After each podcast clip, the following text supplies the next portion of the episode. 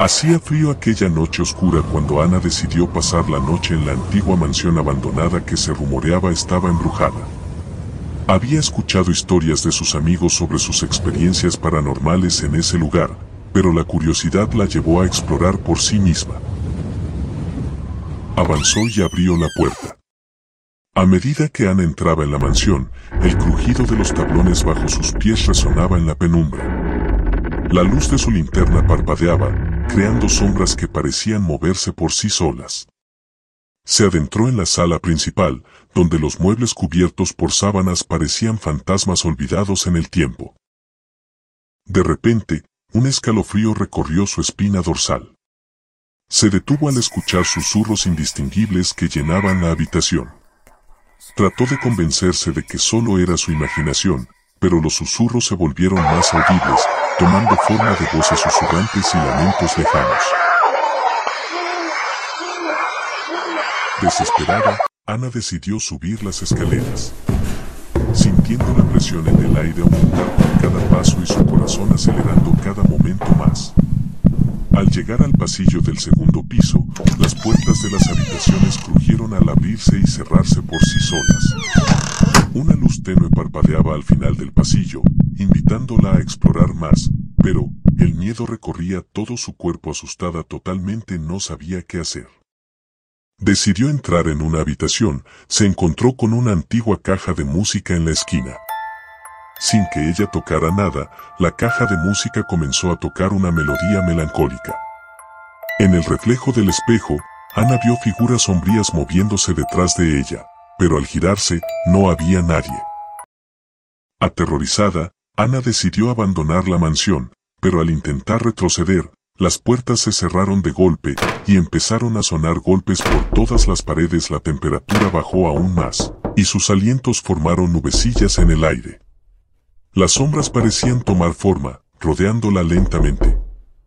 Fue entonces cuando Ana escuchó una voz susurrándole al oído. Nunca debiste de haber venido aquí. Al escuchar esa voz ella sintió una presencia helada a su alrededor, como si algo invisible la observara con ojos sin rostro.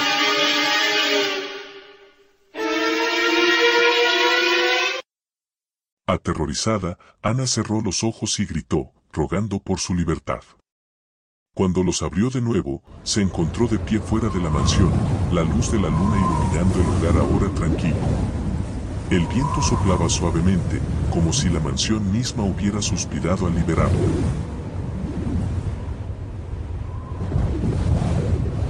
Ana se apresuró a alejarse de la mansión, pero algo no estaba bien.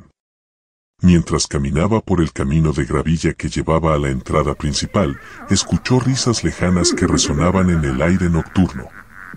Se volvió hacia la mansión y vio luces titilantes detrás de las ventanas, a pesar de que estaba segura de que había dejado todas las puertas cerradas.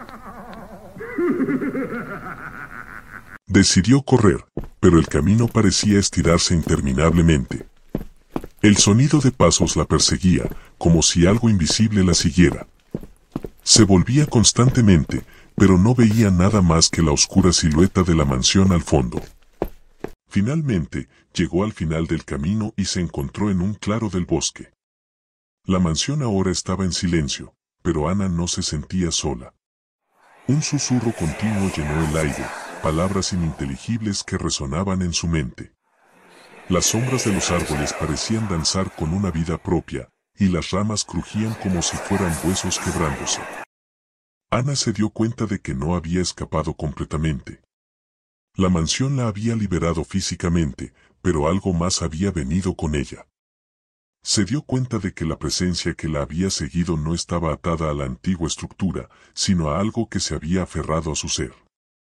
Las noches siguientes fueron testigos de sueños inquietantes y visiones perturbadoras.